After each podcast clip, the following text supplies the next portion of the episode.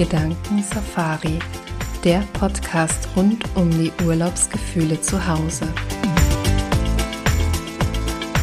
Herzlich willkommen zu einer neuen Podcast-Folge in unserem Gedanken Safari Podcast.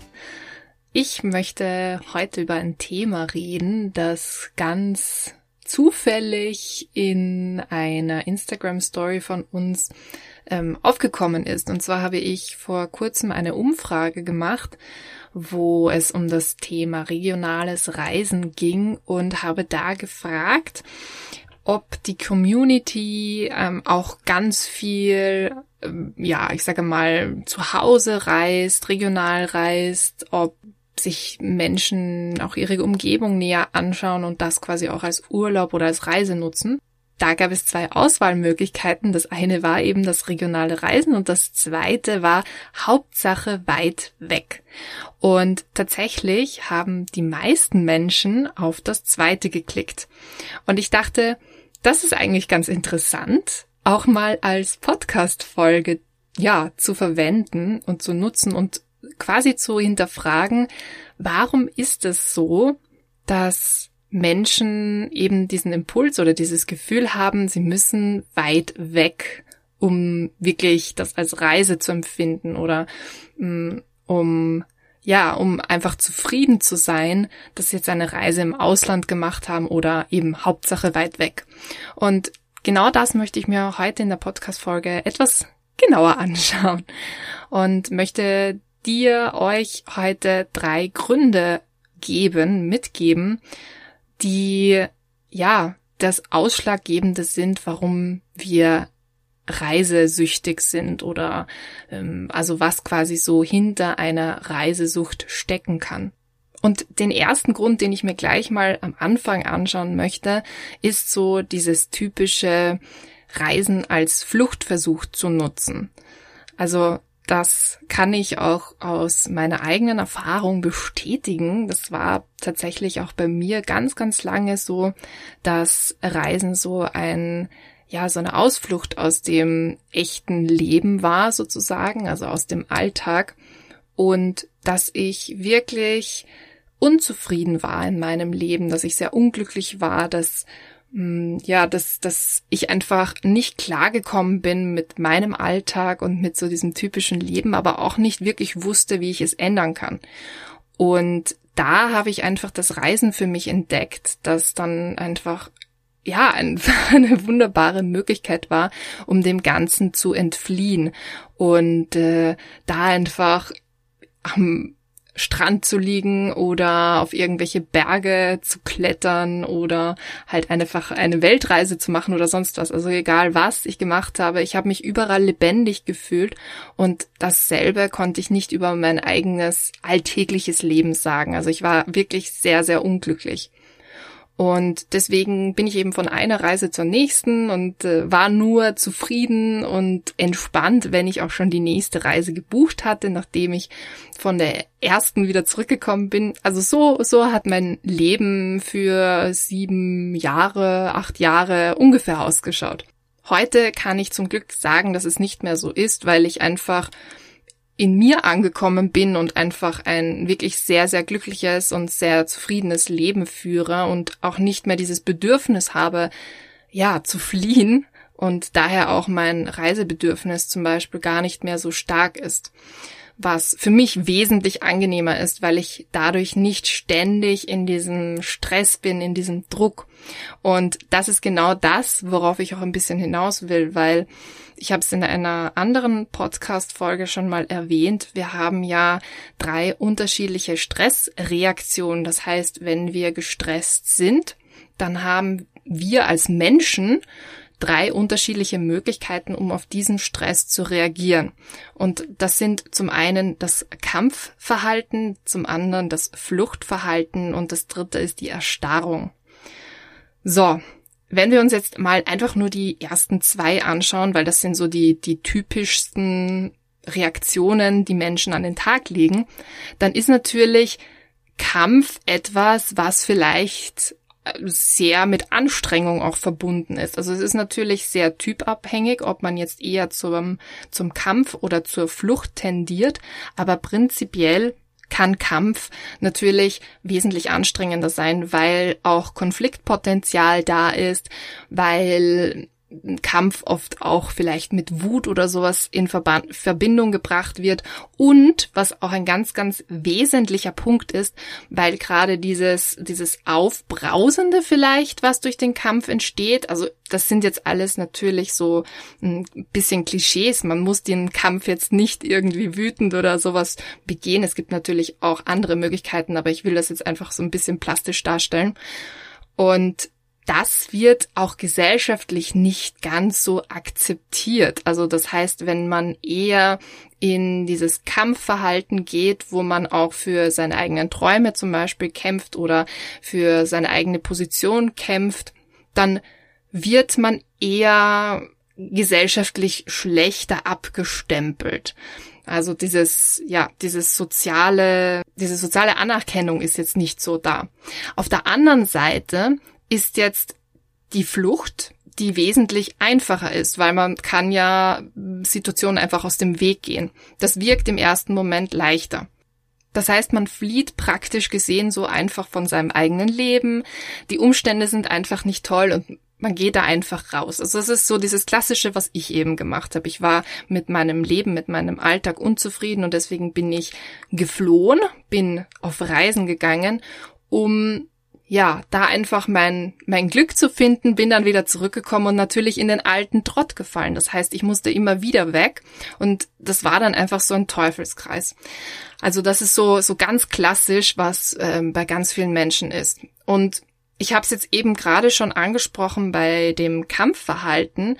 Wenn wir uns jetzt auch gesellschaftlich anschauen, wie das Fluchtverhalten interpretiert oder angesehen wird, dann ist das eine ganz, ganz andere Sache. Und zwar, gerade wenn es ums Reisen geht, was eben, wie gesagt, ein typisches Fluchtverhalten sein kann, dann ist das ja etwas, was eher mit Prestige in Verbindung gebracht wird. Das heißt, dass dieses Reisen und auch dieses, dieses ähm, Reisen als Flucht getarnt, sag ich mal.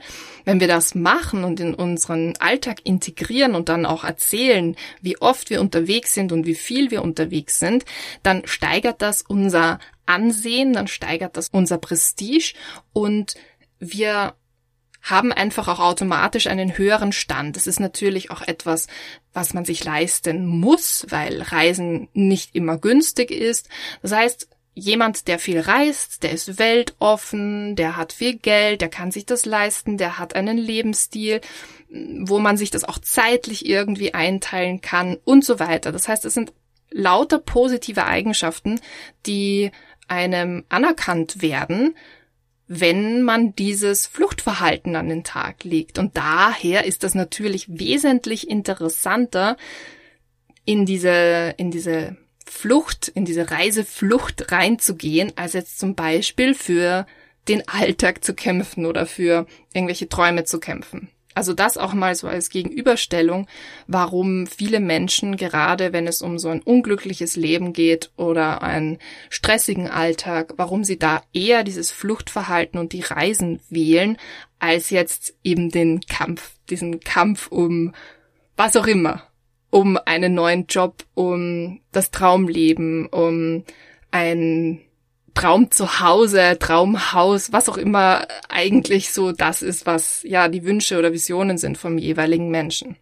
So, und jetzt waren wir eben schon bei dem Thema Prestige und da möchte ich gleich weitermachen, denn das ist natürlich oder kann natürlich auch ein weiterer Grund sein, warum die Reisesucht so groß sein kann.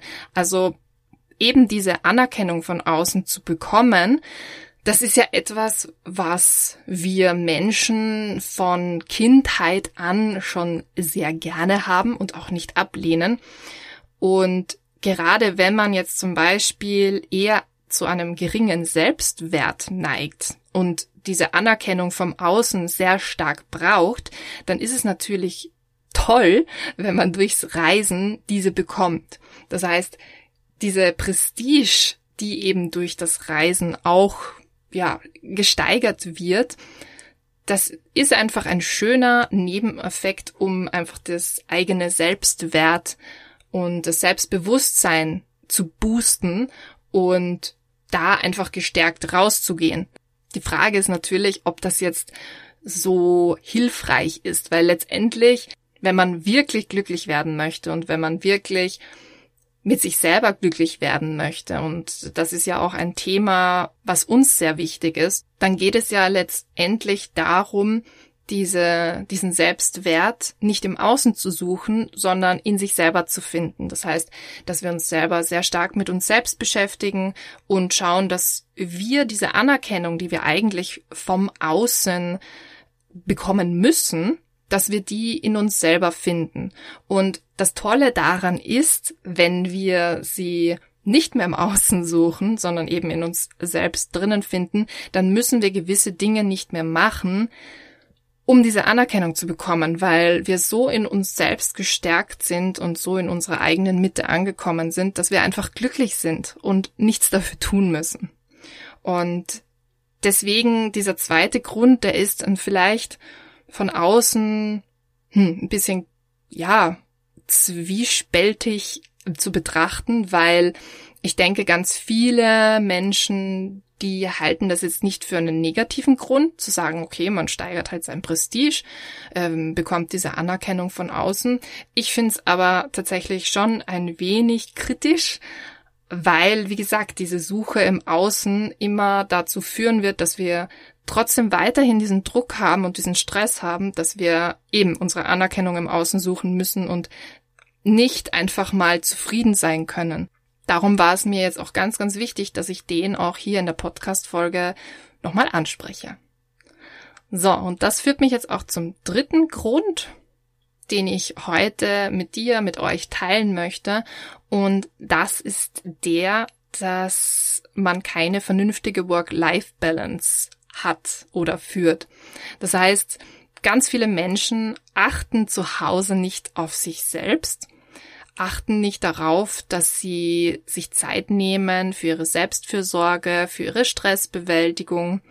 Und das bedeutet, dass im Alltag ständig Stress ist, ständig Druck ist, ständig irgendwas zu, zu tun ist, die To-Do-Listen immer mehr steigen, man eh nicht mehr weiß, wo hinten und vorne ist, das Zeitmanagement komplett durcheinander und man eigentlich ständig unter Spannung steht.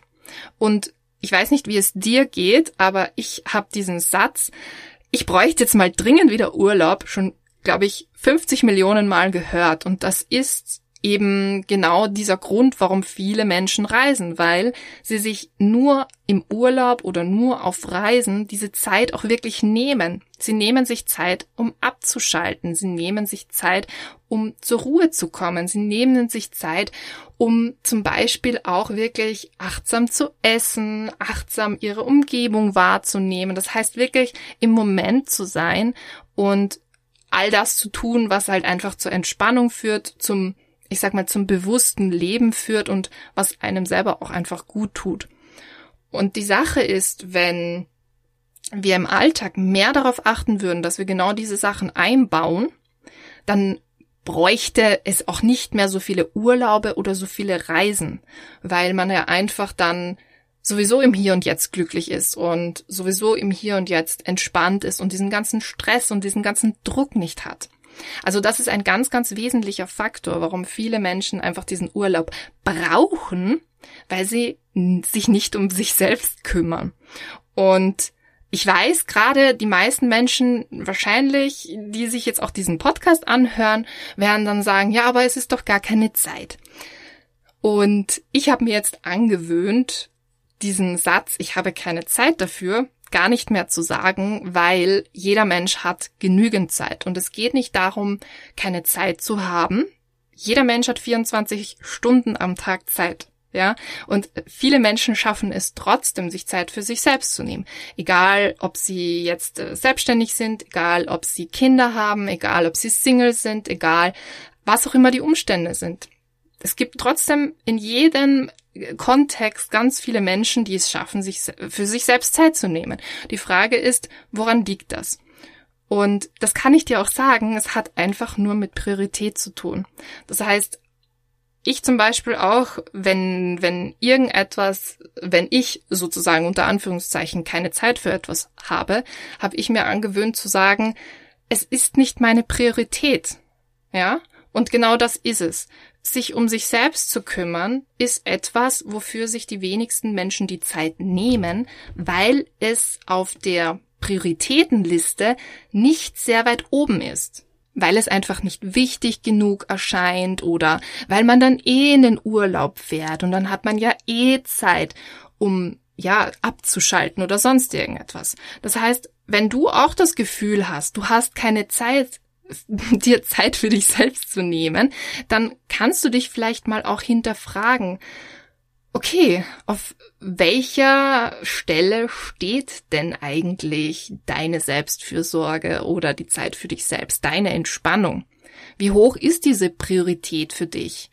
Und da möchte ich dir auch ein Zeitmanagement-Tipp mitgeben. Ich bin ja auch Eventmanagerin, deswegen ist das auch mein Spezialgebiet, neben der ganzen Stressbewältigung dass du dir einfach wirklich eine Prioritätenliste setzt, ja, und schreibst und wirklich überlegst, okay, was sind jetzt zum Beispiel meine heutigen To-Dos oder was sind die To-Dos hm, dieser Woche, die ich habe? Und was ist das Wichtigste, was ist wirklich essentiell und ich sage jetzt auch mal überlebensnotwendig? Und was sind so Dinge, die dir zwar wichtig erscheinen, aber die jetzt auch nicht so dringend sind. Und dann wenn du solche Dinge hast, die jetzt nicht super dringend sind oder wo du das Gefühl hast, pff, die sind vielleicht für andere wichtiger als für dich oder sonst irgendwie, dann schau mal, dass die ein bisschen weiter nach unten kommen und schau, dass die Zeit für dich selbst und diese Entspannung, dass die wieder einen Platz weiter vorne bekommt. So, das nur so als kleiner Ausflug ins Zeitmanagement.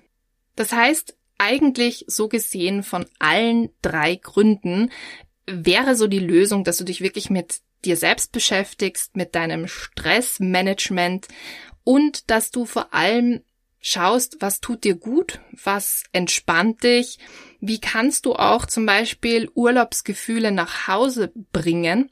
Und ich möchte dich auch heute wirklich mit dieser Podcast-Folge einladen zu überlegen, was von diesen Gründen könnte denn bei dir dahinter stecken? Also was ist so der Grund, warum du vielleicht reisesüchtig oder einfach dieses ständige Fernweh empfindest? Und ich wünsche dir ganz, ganz viel Freude dabei. Und ich freue mich natürlich auch sehr über Feedback und auch über, ja, über deine Antwort. Ich bin sehr gespannt, was du über diese Podcast-Folge denkst, was du vielleicht für Erkenntnisse oder Impulse hattest und schreib uns da auch gerne eine Nachricht, zum Beispiel auf Instagram oder Facebook. Die Links dazu werde ich dir in den Shownotes verlinken. Und wenn du sonst auch Lust hast, dir wirklich eben da akut etwas Gutes zu tun und eben dir Entspannung und Urlaubsgefühle nach Hause zu holen, dann lade ich dich auch herzlich ein, eine von unseren Gedankensafari-Boxen zu besorgen und da gedanklich in ferne Länder zu reisen und dir wirklich Momente der Ruhe und Entspannung zu gönnen. Ich wünsche dir jetzt alles Gute und wir hören uns bald wieder. Bis dann.